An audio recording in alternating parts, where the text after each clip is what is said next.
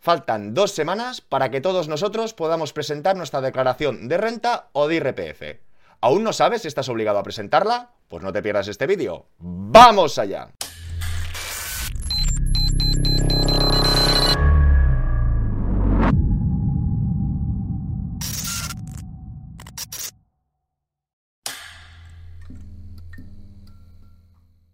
Hola a todas y todos, bienvenidos al Banquero del Pueblo. Recordaros que actualmente trabajo en un banco y cuando lleguemos a 100.000 suscriptores nos veremos las caras.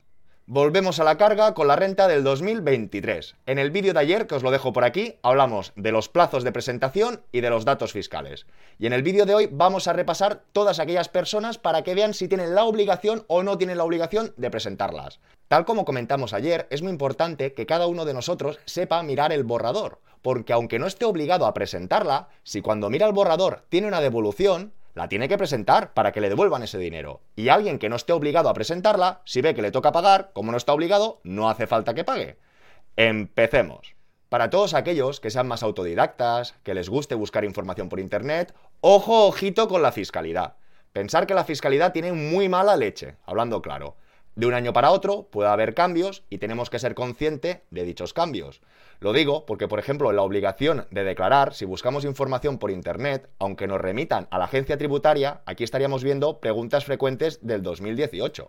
Y depende de otra fuente de búsqueda, nos hablarían del 2021 y correctamente tenemos que ir al ejercicio o a la campaña de renta que vamos a tributar. En este caso es la renta 2023 porque vamos a declarar el ejercicio fiscal del 2022. Y antes de continuar, unas pequeñas reflexiones o matices. Tenemos que entender que la letra pequeña de la fiscalidad es muy, muy amplia. Así que hay muchos ingresos y muchas rentas que están exentas de este cómputo para saber si estamos obligados o no a tributar. Algunos ejemplos de ellos podrían ser víctimas del terrorismo, cobran una pensión que no la vamos a contabilizar a estos efectos. Podríamos hablar de una indemnización de un despido improcedente. Podríamos hablar de la maternidad o la paternidad. Podríamos hablar de becas, de indemnizaciones de seguros. Tenemos que ser conscientes que habrá muchos casos donde este tipo de indemnización o estas rentas exentas no nos sumarán en este cómputo. A la vez hay cosas que se contradicen. Es decir, si tú capitalizas el paro, que cobras todo el paro de golpe para montar una empresa o montarte como autónomo, eso está exento. Pero en cambio, si tú has percibido el paro en mensualidades, estás exento de tributar, pero no estás exento en que esos ingresos del paro te van a contar en los cómputos de doble pagador. Apreciando que la sesión se va a hacer bastante extensa y para no cortarla, si os parece, a continuación hago spoiler, pongo el resumen de todas aquellas personas que están obligadas en presentar la declaración, de todas aquellas personas que no están obligadas en presentar la declaración y todos aquellos que os queden ganas de más o tengáis más fuerzas, veremos y repasaremos juntos la página de la agencia tributaria punto por punto ampliando un poquito más de información. Pero insisto que será un poco simplificado porque si no, no acabaríamos nunca. Vamos a ver ese resumen. Empezaremos por todos aquellos que están obligados a presentar la declaración. En primer lugar, cualquier persona que perciba más de 22.000 euros anuales tendría la obligación de presentar la declaración. En segundo lugar, los que tengan derechos a deducciones, tanto la vivienda habitual, la doble imposición internacional, aportaciones a planes de pensiones o sindicatos, también tendrían la obligación de presentar la declaración. Seguiríamos con los que quieren confirmar su devolución, aunque no estén obligados a presentar. Es decir, si alguien tiene una devolución tiene que presentar la declaración para consolidar dicha devolución. Disculpar la redundancia. Y por último, aquellos que perciban el ingreso mínimo vital, toda la unidad de convivencia estará obligada a presentar dicha declaración. Y a continuación, continuaríamos por aquellas personas que no están obligadas a presentar la declaración, que lo podríamos diferenciar en tres pilares. El primero, de rendimientos del trabajo. Encontraríamos el primer grupo que tendrían un solo pagador, una sola empresa que paga nómina, pero esos ingresos tendrían que ser menores a 22.000 euros para que no tuviera la obligación de declarar. En segundo lugar, podríamos encontrar aquella persona que percibe sus nóminas o ingresos de dos o más pagadores. Para no presentar la declaración, para no estar obligado a presentar la declaración, no debería superar los 22.000 euros y el resto de pagadores, es decir, el segundo, el tercero y si hay más, no deberían superar los 1.500 euros. El siguiente caso es un poco un refrito alguien que tenga más de un pagador, si no supera en total los 14.000 euros, podría ser que el segundo y tercer pagador cobrasen o le pagasen más de 1.500 euros. Y aquí un matiz, ojo a las pensiones compensatorias, a los rendimientos sin retención, etcétera, que como veremos más adelante, en muchos supuestos sí que continúan teniendo la obligación de presentar la declaración. Y para finalizar, veríamos aquellas personas que sus rendimientos globales son inferiores a 1.000 euros. Pero como veremos en el vídeo entero, aquellos autónomos que realmente tengan pérdidas, a priori les interesará declarar esas pérdidas para poderlas compensar en posteriores ejercicios. Visto los rendimientos del trabajo, tendríamos que hablar de los rendimientos íntegros del capital mobiliario y ganancias patrimoniales, que en este caso no deberían superar los 1.600 euros. Y continuando con las rentas inmobiliarias imputadas, para no tener la obligación de presentar la declaración, tendrían que ser inferiores a 1.000 euros. Y ahora veremos juntos la página de la agencia tributaria. Primero empezaremos por todas aquellas personas, independientemente de lo que cobren, que sí o sí están obligadas a presentar la declaración, y después veremos todos aquellos casos que en función de los ingresos y algunas reglas del juego, veremos si están obligados o no a presentar la declaración. Como comentaba, voy a comentar los casos más comunes o más amplios, pero espero todos vuestros comentarios y preguntas si queréis que ataquemos algo más concreto. Sigamos. Delimitación de la obligación de declarar en el IRPF. Solo empezar. Importante. A efectos de la determinación de la obligación de declarar no se tienen en cuenta las rentas exentas, que es lo que hemos comentado anteriormente de víctimas del terrorismo, de un despido improcedente, etc. Delimitación positiva. Esto significa los que sí o sí la tienen que declarar. Están obligados a presentar la declaración de IRPF del 2022 los siguientes contribuyentes. A los que hayan obtenido en el ejercicio rentas superiores a las cuantías que para cada clase o fuente se señalan más abajo. Después lo veremos. B. Los que con independencia de la cuantía y naturaleza o fuente de las rentas obtenidas tuvieran derecho a aplicar el régimen transitorio de la deducción por inversión en vivienda habitual, la deducción por doble imposición internacional, o bien hayan realizado aportaciones a patrimonios protegidos de las personas con discapacidad, planes de pensiones, planes de previsión asegurados, planes de previsión social empresarial, seguros de dependencia o mutualidades de previsión social que reduzcan la base imponible, cuando ejerciten el correspondiente derecho. Es decir, cualquier persona que se quiera beneficiar de la deducción de vivienda habitual, cobre más o cobre menos, la va a tener que presentar. Y todos los casos que acabo de exponer. C. Los no obligados a declarar por razón de cuantía y naturaleza o fuente de la renta obtenida en el ejercicio, que soliciten la devolución derivada de la normativa del IRPF que en su caso les corresponda. Es decir, aquí encontramos todas aquellas personas que vean que el borrador tiene una devolución y quieran confirmar esa devolución y no estén obligadas, para tener esa devolución, claro que la van a tener que presentar. ¿Me explico? Y si bajamos un poquito más, nos comentan la liquidación provisional que, en su caso, pueda practicar la Administración tributaria a estos contribuyentes no podrá implicar ninguna obligación distinta de la restitución de lo previamente devuelto más el interés de demora que se refiere al artículo tal tal. Todo ello sin perjuicio de la posterior comprobación o investigación que, en su caso, pueda realizar la Agencia Estatal de Administración Tributaria. Es decir, nos están diciendo que si tenemos una devolución, sería una devolución de una de las retenciones que nos han practicado básicamente. Y te dicen, pues que si ellos te quieren investigar, que lo pueden hacer. Ok. Os he avisado que era un poco tocho, ¿eh? Disculpar. Beneficiarios del ingreso mínimo vital. De acuerdo con lo dispuesto en el artículo tal tal del 20 de diciembre, por lo que establece el ingreso mínimo vital, las personas titulares del ingreso mínimo vital y todas las personas integrantes de la unidad de convivencia están obligadas para mantener la prestación del ingreso mínimo vital a presentar anualmente la declaración correspondiente al IRPF, con independencia de que cumplan o no los requisitos establecidos en el artículo 96 de la ley del IRPF para la obligación de declarar. A estos efectos, la unidad de convivencia es la definida en el artículo 6 de la ley 19-2021 de 20 de diciembre.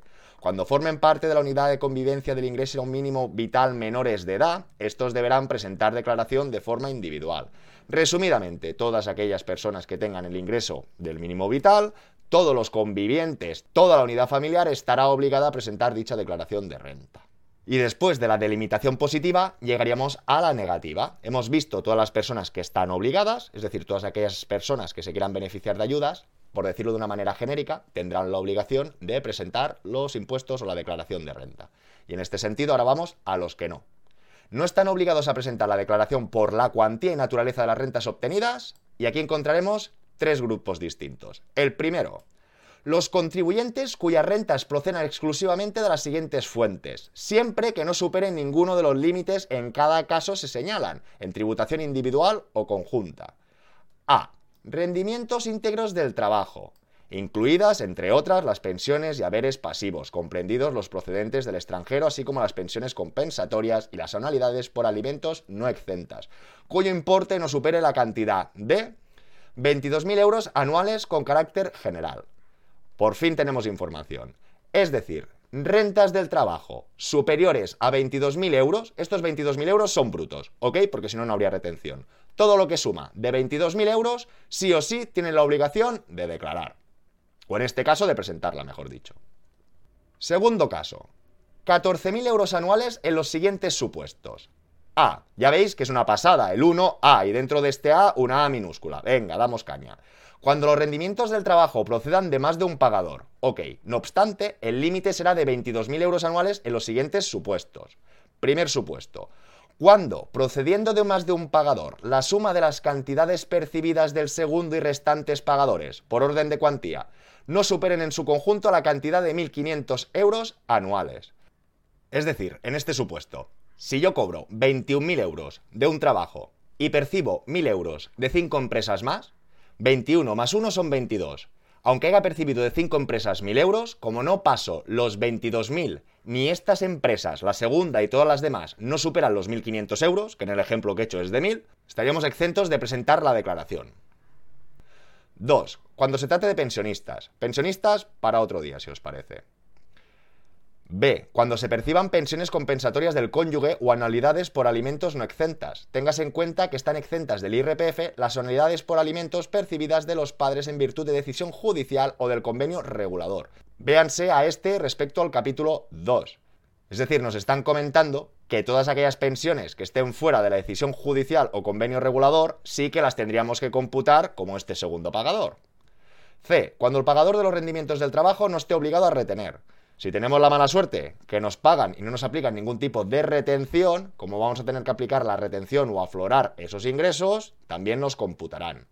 Y de cuando se perciban rendimientos íntegros del trabajo sujetos a tipo fijo de retención, que ya hablaríamos de temas de empresas.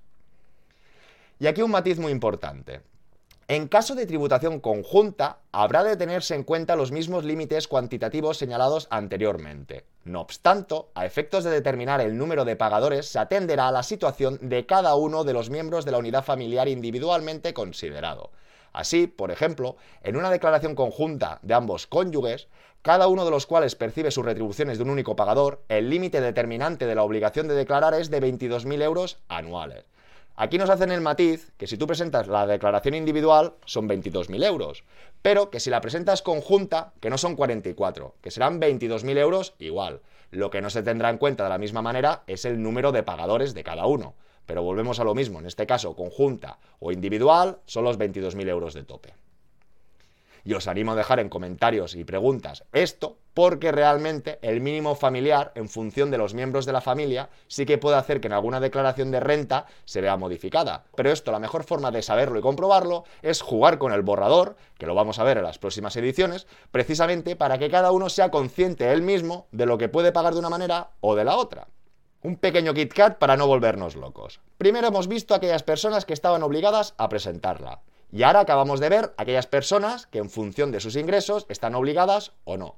De entrada vemos 22.000 euros de ingreso de un solo pagador. Si son más pagadores, tendremos que ver si estos otros pagadores superan los 1.500 o no. Si no superan los 1.500, volveremos a tener el tope en 22.000.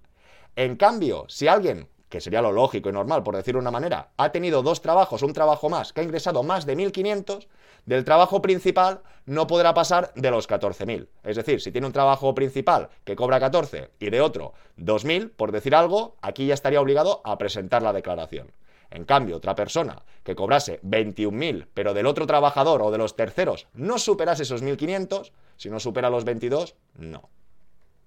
Y como iba comentando, ahora las personas que veremos si están obligadas o no, vamos a comentar tres puntos grandes. Uno serían los rendimientos del trabajo. Lo otro, los rendimientos del capital mobiliario. Y por último, las rentas inmobiliarias. Y en función de estas rentas obtenidas por cada una de estas vías, que al final son las que vemos o declaramos en la declaración de renta o IRPF, disculpar la redundancia, veremos si tienen la obligación o no de presentarlo.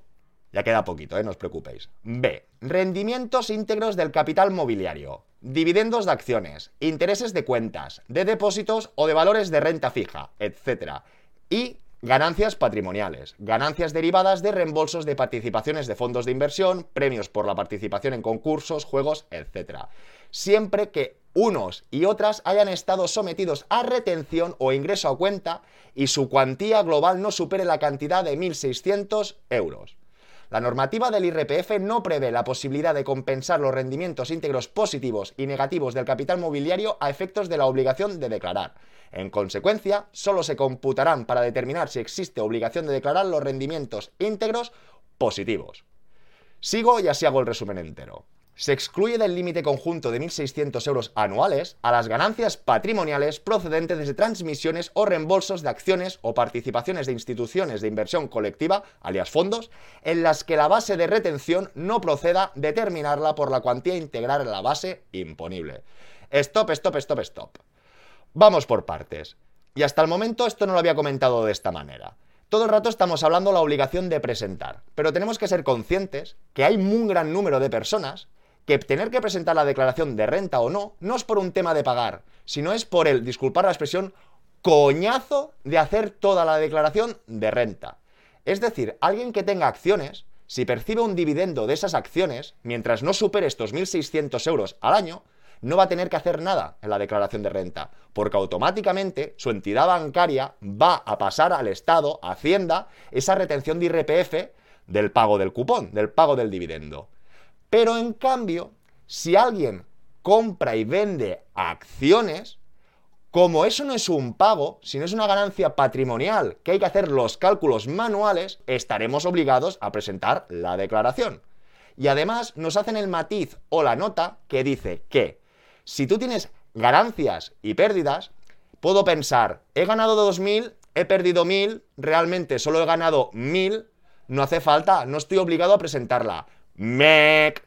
Si tú has ganado 2.000 y has perdido 1.000, como hemos leído en la nota, predominan solo los ingresos. Tú has ganado 2.000, te has pasado de 1.600, ajo y agua, a meterlo a la declaración. Y luego ya entraríamos en otros frentes, si esto se puede hacer, si no se puede hacer. Y ahora de momento estoy leyendo lo que se tiene que hacer. Y a partir de aquí ya haremos nuestras derivadas, si os parece. Y en este último párrafo lo que nos indican es que si con la entidad o con el producto financiero que hayamos trabajado no nos aplican automáticamente esa retención, estaremos obligados a presentar la declaración precisamente para tramitar dicha retención. Y por lo que acabamos de comentar, por eso muchos clientes, muchas personas prefieren cobrar el dividendo puro y duro para no tener que hacer la declaración de renta porque les parece un engorro.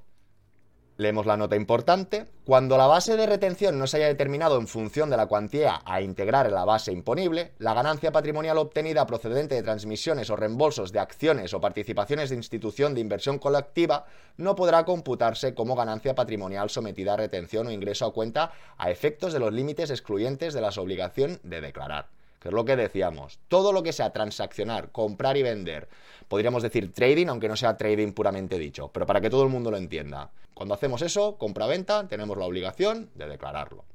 Hemos visto rendimientos del trabajo, hemos visto rendimientos del capital inmobiliario y ahora faltaría el último apartado que serían rentas inmobiliarias imputadas.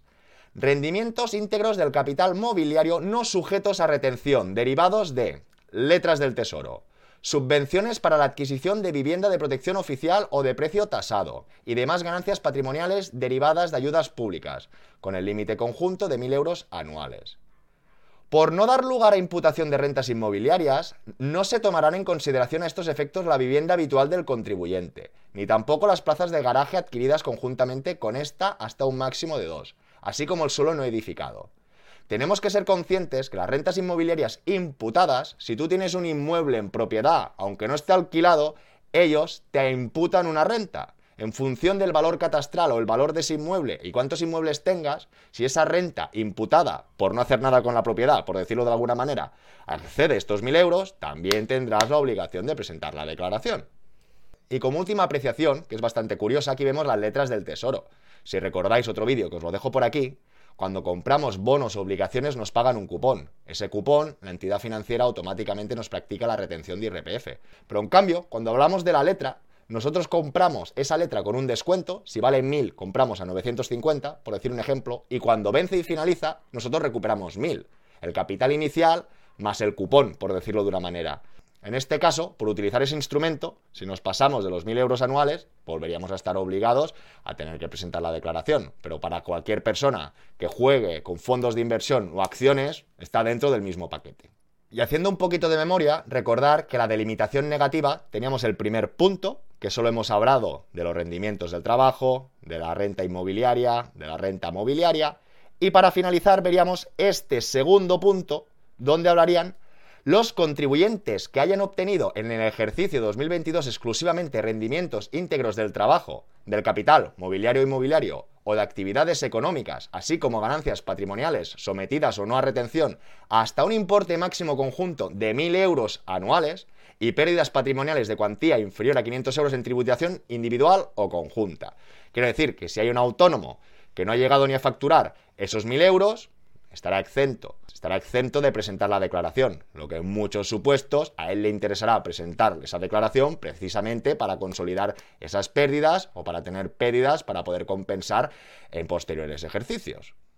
Y ahora sí que podríamos decir que hemos visto todas estas delimitaciones y habéis visto que alguna le hemos pasado por encima para no alargarlo más. Espero que os haya gustado, si es así darle like y suscribiros. Espero todos vuestros comentarios y preguntas y nos vemos muy pronto con más y mejor. Hasta luego.